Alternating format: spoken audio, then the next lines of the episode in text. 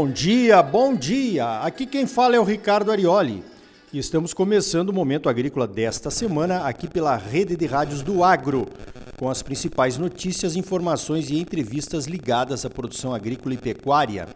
O oferecimento é do Sistema Famato Senar, Sistema Sindical Forte, a agropecuária próspera. Vamos às principais notícias da semana, então veja esta. Pelo menos 24 navios transportando quase 678 mil toneladas de fertilizantes russos devem chegar aos portos do Brasil nas próximas semanas. Uma ótima notícia. A informação é da Agriinvest. A maioria dos navios está trazendo cloreto de potássio. 11 desses navios deixaram os portos da Rússia depois que a guerra da invasão da Ucrânia já tinha começado. O último navio embarcado com fertilizante saiu da Rússia no último dia 4 de abril. O problema das sanções bancárias estão sendo contornados entre as empresas vendedoras e compradoras. Então, parece que as tais sanções contra a Rússia não vão funcionar muito bem. De qualquer forma, qualquer boicote à adubação em tempos de guerra é uma medida inconcebível e temerária. A produção de alimentos é fundamental para a manutenção da paz mundial. E o risco de desabastecimento em função da guerra na Ucrânia é um perigo real e imediato. Ainda hoje vamos falar sobre a visita da diretora-geral da Organização Mundial do Comércio ao Brasil. O presidente Bolsonaro pediu que a OMC trabalhe para garantir o abastecimento de fertilizantes em tempos de guerra. Falando em presidente Bolsonaro, a visita à Rússia, um pouco antes da invasão da Ucrânia, foi criticada por muitos, mas parece que rendeu. Pelo menos os navios com fertilizantes estão sendo embarcados. Falando em navios, apareceu nas redes sociais nessa semana uma imagem horripilante dos navios fundeados próximos ao porto de Xangai, esperando para atracar. É muito navio. O porto de Xangai é o maior porto de contêineres do mundo e Xangai está em lockdown por conta do aumento de casos de Covid-19. Os navios já vêm se acumulando em Xangai desde março. Agora, com o lockdown, parece que a situação piorou. As preocupações são de desabastecimento pelo mundo afora, por conta de navios que não conseguem carregar os produtos chineses, mas também de desabastecimento na própria China, pois os navios que chegam não conseguem descarregar de imediato. Tem que esperar a vez. No caso das importações de carne e de soja, parece que o lockdown lá em Xangai ainda não afetou o fluxo das entregas.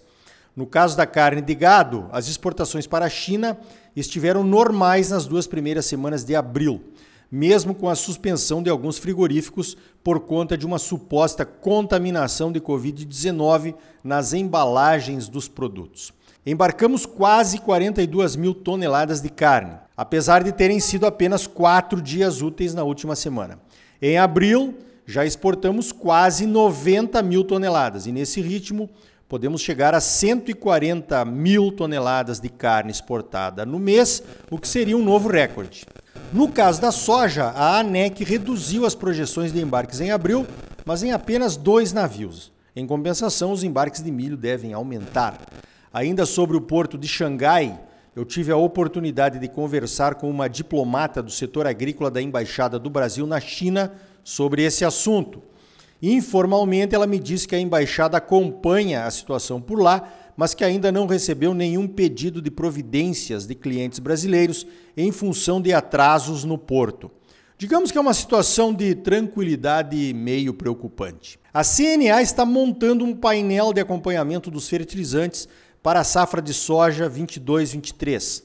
A ideia é entender como estão os embarques nos países de origem, a chegada nos portos brasileiros e as compras e as entregas dos fertilizantes nas fazendas. Essa capilaridade que o sistema sindical tem, através das federações e dos sindicatos rurais, chegando até os produtores, será fundamental para identificarmos problemas e agir rápido em Brasília, se for o caso, para resolvê-los o mais depressa possível. Precisamos garantir uma safra normal, pelo menos de soja e de milho, em 2023 para o bem do Brasil e de outros países que dependem da nossa produção também. Falando em CNA, na quinta-feira, feriado do dia 21, a sede da CNA em Brasília foi vandalizada com pichações e desordens. exatamente como foi feito na sede da ProSoja Brasil há alguns meses. Só que desta vez os vândalos foram presos pela polícia. Eram uns 25, mais ou menos. Rapidamente na delegacia apareceu um advogado, que atua também para o MST, chamado por duas deputadas do PT para defender os supostos estudantes que declararam que foram contratados para o ataque. Pois então, lamentável, cartas de repúdio e essas ações mais protocolares mostram indignação, mas não resolvem nada. Vandalismo é crime e precisa ser punido. A impunidade, como no caso do prédio da ProSoja, é que incentiva ações semelhantes. Será que vão continuar impunes? Numa semana em que a liberdade de expressão esteve em discussão, com o caso da condenação do deputado Daniel Silveira por críticas ao STF, será que vai aparecer alguém para dizer que os vândalos estavam se manifestando livremente? pois então, na mesma quinta-feira, dia seguinte à condenação do deputado, o presidente concedeu a ele um indulto especial e colocou mais lenha na fogueira da crise entre os poderes. Nós vamos acompanhar os desdobramentos, é claro. Feriado quente, esse do dia 21 de abril, dia da Inconfidência Mineira. Inconfidência Mineira significa liberdade e democracia.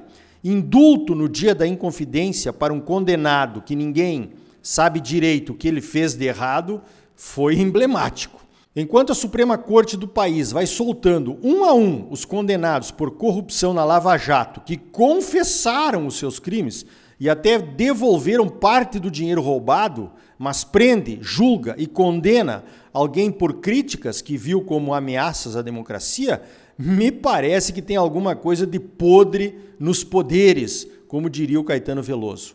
O que você acha pior? Falar mal de alguma autoridade ou roubar dinheiro público?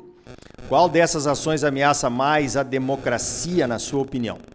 Mudando de assunto, voltamos à produção agropecuária brasileira. Se não, no último dia 20 de abril, o Rio Grande do Sul lançou o programa Duas Safras. O objetivo é incentivar os produtores gaúchos a aumentar o plantio da safra de inverno, como acontecia nos anos 70. Meu pai tirava o trigo e plantava soja, e tirava a soja e plantava o trigo, como naquela música da dupla Jacó e Jacozinho. E ainda tinha o trigo mourisco, a aveia, a cevada, o triticale e o linho. E o milho como alternativa da safra de verão, é claro. Hoje em dia, o Rio Grande do Sul planta apenas 9% do seu potencial de safra de inverno. A meta do programa Duas Safras é chegar a 45% na área. A Farsul, que é a Federação da Agricultura do Rio Grande do Sul, através do presidente Gedeão Pereira, é uma das entidades participantes. Está muito certo. Tem que botar o Rio Grande para produzir. O potencial das terras e o conhecimento dos produtores não pode ser desperdiçado. Algumas dessas culturas de inverno podem ser usadas como ração para alimentar frangos e suínos. Então não faz sentido para os gaúchos saírem correndo atrás de milho de outros estados se podem produzir os substitutos por lá. Olha só, eu estou recebendo alguns posts no WhatsApp sobre os assuntos que serão tratados no nono Congresso Brasileiro da Soja e o Mercosoja 2022. Vai acontecer em Foz do Iguaçu entre os dias 16 e 19 de maio, daqui a menos de 30 dias. O CB Soja é organizado pela Embrapa Soja. Um dos temas será a respeito de estratégias para o manejo de nematóides em sistemas de produção de soja. Muito relevante o assunto. Os sistemas de produção estão cada vez mais presentes na agropecuária brasileira. Muitas vezes, uma sucessão de cultivos pode aumentar a população de nematóides.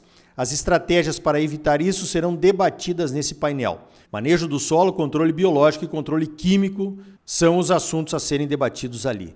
Tem outro painel aqui sobre a qualidade na instalação da lavoura, desafios e perspectivas para o Mercosul. Vai falar sobre semeadura de precisão e qualidade da semente. Nesse aí vai participar o meu amigo Dr. França Neto. Imperdível. Se você não puder estar lá presencialmente, poderá acompanhar as apresentações pelo YouTube nos canais da Embrapa, mas tem que fazer inscrição. O CB Soja e o Mercosoja 2022 será em maio, então, entre os dias 16 e 19, segunda e quinta-feiras. Por falar em evento, o 22º Encontro Técnico da Fundação Mato Grosso começa na próxima terça-feira, dia 26. Vai acontecer lá no Hotel Gran Odar, em Cuiabá. Vai ser presencial e online também. Entra lá no site da Fundação Mato Grosso, confira a programação e faça a tua inscrição.